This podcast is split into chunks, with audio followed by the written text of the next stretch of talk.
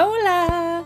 Bienvenue sur ton podcast Sky Up ta biz, ton endroit de prédilection pour faire la paix avec tes chiffres, tes réseaux sociaux, ton mindset. Dans le fond, c'est ta boîte à outils pour entrepreneurs, solopreneurs, infopreneurs, whatever, name it, tu es au bon endroit. Ici, euh, je vais te parler de chiffres, je vais te parler de vraies choses euh, en toute authenticité et euh, transparence. Alors, bienvenue et bonne écoute!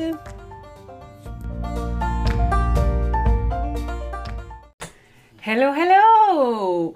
Aujourd'hui, je voulais te parler d'un sujet qui est, euh, dans le fond, de les RIER ou les CELI, lequel qu'on doit, sur lequel on doit focuser le plus je te dirais que ah, c'est une question qui est quand même assez euh, pointue, mais je vais, pareil, je vais tenter de te donner plusieurs indicateurs pour t'aider dans ta réflexion. Euh, pourquoi j'en parle là? Parce qu'habituellement, on parle plus de REER, de CELI dans le temps des impôts, un peu avant la période des impôts. Février, c'est un gros mois pour ça. Mais pour la simple et bonne raison qu'en ce moment, ton conseiller financier mais il n'est pas dans sa période de rush. Fait que c'est le temps de pouvoir t'asseoir avec lui puis de faire le tour de la question. Est-ce que lui va pouvoir te donner vraiment des réponses? Lui, je dis lui, là, mais ça peut être elle. Euh, elle va te donner des réponses vraiment ciblées par rapport à ta situation. Ce qui est important de savoir, de nuancer, OK, un REER, ça va reporter ton impôt à payer dans le temps.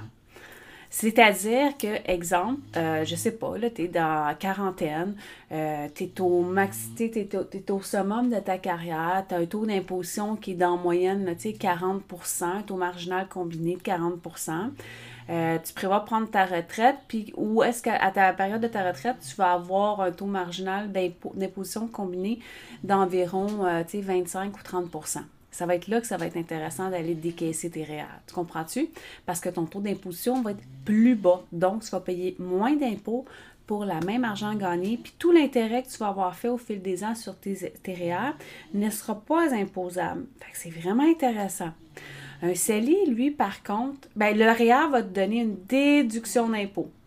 C'est-à-dire que tu cotises, euh, exemple, 1000 dollars d'impôt de, de, de REER dans ton année, tu as une déduction REER à mettre sur tes impôts de 1000 dollars. Mais comme ton taux d'imposition est à 40% ça veut dire que ton 1000 dollars va te rapporter un 400 dollars de retour d'impôt. Si tu as un impôt à payer, il va juste soustraire l'impôt à payer. Est-ce que J'espère que c'est pas trop compliqué. J'essaie de te faire ça assez simple.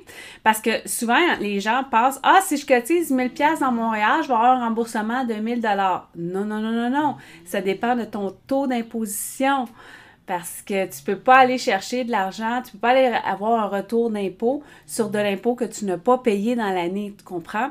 Fait que si ton taux d'imposition est 30% ton 1000 ben, il va te rapporter un 300 tu comprends? Mais là où est-ce que c'est intéressant, mm. le REER, c'est au niveau quand que tu as des... Euh, euh, quand tu quand, as des enfants, tu as des allocations familiales, puis les allocations familiales vont tenir compte du revenu familial net. Fait que c'est-à-dire que si tu mets un revenu, je sais pas, moi, mettons, euh, familial net de 75 000 les deux ensemble, vous cotisez ensemble combiné à un 5 000 de, de REER, bien, vos allocations familiales vont être calculées sur un revenu familial net de 70 000.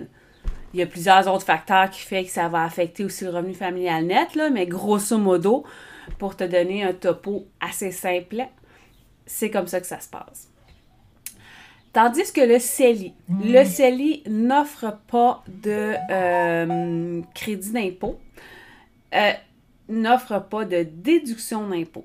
Le CELI, c'est un montant, si euh, je me. C'est un montant fixe par année. Puis tout dépendant quand ta date de. en quelle année tu es né, tu peux avoir jusqu'à, je pense, c'est pas loin de 88 000 de dollars dans ton CELI, dans ton compte CELI.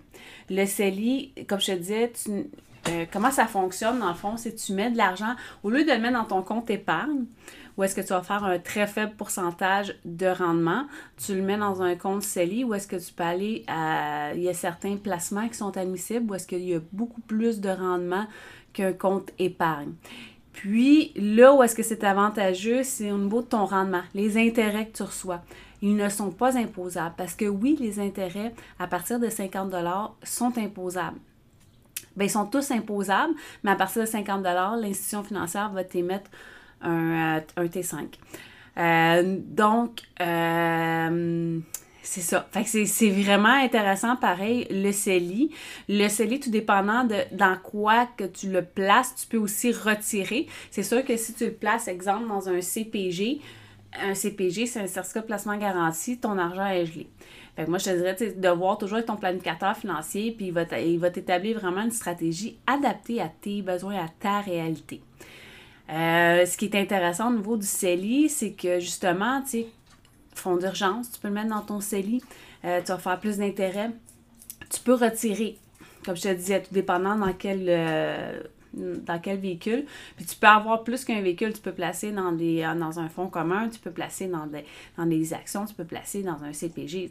Ça, tu vois ça avec ton planificateur financier, vraiment la stratégie par rapport à ça. Si c'est d'avoir ton fonds d'urgence, c'est sûr, il faut que tu aies quand même un accès rapidos à tes, à tes fonds. Quand ta matin, Gizmo. Donc, c'est ça. Puis, quand tu retires, euh, tu peux pas, exemple, tu sais, je vais prendre ceux qui, qui, qui, étaient majeurs à la, quand le CELI est parti. Il y a, je sais pas, je me rappelle pas par cœur à quelle année, là. Tu es à peu près à, tu sais, ça frôle 80, 80, plus de 80 000 Si, exemple, euh, tu cotises, tu as toujours cotisé, tu as atteint ton maximum que tu pouvais mettre, et puis là, ben, il y a une bad luck cette année, tu dois retirer, tu retires. Tu peux pas arriver, euh, exemple, mettons, avais ton, on va faire un chiffron, tu avais ton 80 000 de CELI, tu peux pas dire, OK, je vais retirer 60 000, puis à la fin de l'année, je sais pas, j'ai un héritage, ça va bien, je vais remettre 20 000. Comme tu avais déjà atteint ton maximum, tu dois attendre l'année suivante puis ton avis de cotisation fédérale. Donc, tu dois avoir fait ta déclaration d'impôt pour pouvoir remettre l'argent que tu as retiré. Sinon, ça va te coûter très, très, très, très, très, très cher. Ça, c'est super simple. Mais voyons. C'est super simple pour euh, vérifier toutes ces données-là. Donc, une façon super simple de toujours être au courant de tes droits en cotisation REER, parce qu'aussi, si tu dépasses tes droits en utilisant REER, tu as aussi une pénalité. Fait que c'est vraiment important de le savoir. Puis de toute façon, moi, quand je fais les impôts euh, de, de, de, mes clients, j'ai toujours besoin de l'avis de cotisation de l'année dernière. Parce que ça va m'indiquer justement pour je vais pouvoir mieux euh, affiner mes, euh, mes suggestions. Exemple, quand quelqu'un paye trop d'impôts ou des choses comme ça, de cotiser au REER ou de cotiser au CELI, je peux déjà voir un topo. Ce n'est pas, euh, moi, je travaille dans la comptabilité et la fiscalité des particuliers. Donc, euh, c'est sûr que j'ai quand même des bonnes bases, des bonnes formations, des bonnes connaissances dans le domaine, mais ça reste toujours que pour ce qui est du euh, CELI et du REER, de toute façon, c'est ton euh, planificateur financier, ton conseiller financier qui va pouvoir t'aider avec les placements. Tu as aussi, puis quand on, ne peut pas... je ne, ça, je ne suis pas, je peux pas m'avancer trop là-dedans, là, mais je sais qu'il y a la nouvelle moi, je commence à m'y intéresser un petit peu, justement, parce qu'on me pose beaucoup de questions au niveau de la crypto-monnaie. Éventuellement, quand j'aurai plus d'informations, je pourrais peut-être te faire un épisode de podcast là-dessus, mais pour l'instant, c'est un petit peu prématuré. Donc, euh, ce que je dis, ah oui, là où est-ce que je voulais en venir, c'est que dans ton dossier de l'ARC, si tu es inscrite, ou inscrit. euh, si c'est pas fait, je te conseille fortement de le faire, même à ton dossier Revenu Québec, parce qu'on est vraiment, on, on est vraiment dans l'ère du net, puis on s'en va de plus en plus vers plus de net. Euh, donc, c'est vraiment important d'aller euh, se former là-dessus, d'avoir des informations, puis euh, de, ben, c'est parce que c'est accessible, c'est instantané. Puis, exemple, tu cherches un avis de cotisation, tu en as tout le temps besoin de tes avis de cotisation quand tu vas à la banque. ben ils sont toujours là. Fait que même si t'es pas, si t'es pas ordonné, structuré, au moins tu sais que tu peux les retrouver là.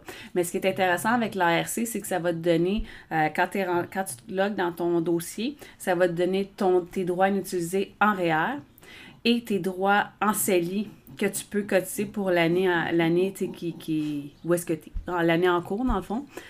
Fait que ça, ça c'est des informations qui sont très importantes à donner à la personne avec qui tu vas faire euh, avant de, de sortir, avant d'aller à ta rencontre. C'est de savoir c'est combien tu as le droit de cotiser. Puis, euh, ben c'est ça, tu peux, selon ta situation, euh, choisir. C'est sûr que moi, je préconise toujours l'équilibre dans tout, l'équilibre dans la vie, l'équilibre tout, partout, partout, partout, partout. Donc, euh, ce qui est important, c'est que, moi, j'en mets, ma stratégie à moi, c'est d'en mettre, oui, dans le REER, mais dans le CELI aussi. Parce que, tu sais, je veux, je veux, je veux que les deux grossissent, puis qu'ils se suivent, qu'ils se chevauchent, parce qu'on le sait, avec le coût de l'immobilier, euh, juste les, même cette semaine, il parlait euh, les, les, coûts des automobiles qui a beaucoup. Les automobiles usagés ont augmenté, je pense, c'est de 42% qu'il disait à la radio, en tout cas le coût de la vie a énormément augmenté cette année. Donc, euh, le prix des maisons a augmenté, tes projets éventuellement, regarde, on n'est jamais trop prudent.